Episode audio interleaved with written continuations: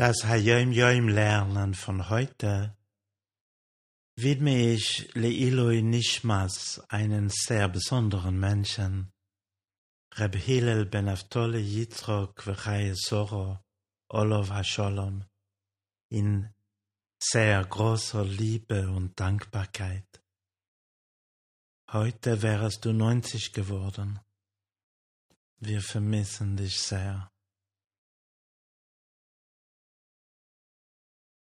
Elul ist die Zeit, um sich darüber Gedanken zu machen, wie wir uns positiv verändern können.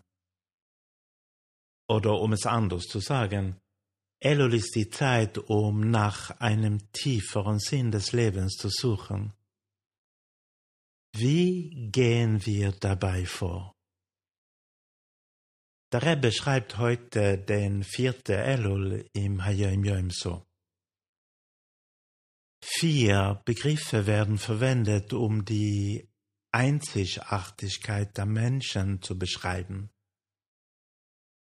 Odom, Maalas Hamoichin Vehaseichel.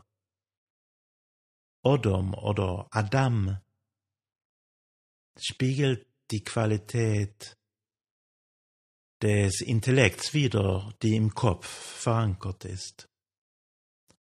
Und ich, ich Maalas Haleva Hamidois, ich bezieht sich auf die Gefühle, die im Herzen verankert sind. Und Enoch, Hachalishus beechad mehem beseichel oi bemidois. Enoch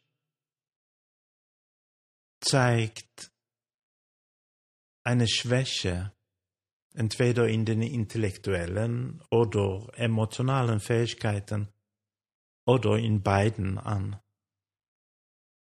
Gever Gever misgaber al עצמוי, להוסר המניועס ועיכובים, להשיג אחס המיילוס, oi בשכל, oi bemidois. Gever bezeichnet eine Person, die ihre eigenen Grenzen überwindet das heißt Blockaden und Hindernisse beseitigt, die, die sie daran hindern, den Intellekt oder die Emotionen zu entwickeln. Das setzt voraus, sagt der Rebbe, dass der Gever den eigenen Enoch zu beeinflussen versucht, um ihn so auf die Stufe von, von Ich oder Odom Adam zu bringen. Und weil ein Enoch zu einem Ich oder einem Odom werden kann, können wir sagen, dass es, dass ein, ein Enoch alle positiven Eigenschaften schon besitzt als ein Potenzial. Soweit der Jaim Jaim ein, ein Odom, Adam. Ein Adam ist ein Mensch, der, der sich recht viele Gedanken über das Leben macht, einen guten Durchblick hat und entschieden hat, wie er sein Leben leben will. Was ist ein Ich? Ein Ich ist eine Person, die eine Seele von einem Mensch ist, lieb und, und, ähm, und großherzig ist. Aber über einen Menschen zu sagen, er sei ein Enoch, ist nicht gerade ein Kompliment.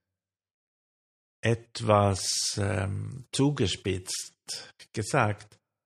Er, er denkt Sachen nicht durch, er treibt durch das Leben und hat für andere keine oder wenige Gefühle. Aber es besteht kein Grund, sich selber dafür zu verabscheuen, weil in sich ist er gut und braucht nur die Einstellung von Gever, um das Gute in sich zu finden. Weil der Gever, der Gever ist einer, der an sich arbeitet, um seine Schwächen zu überwinden.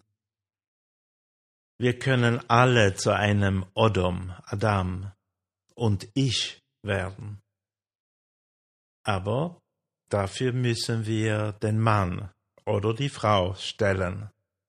Das heißt, ein Geber sein und so das Gute in uns finden.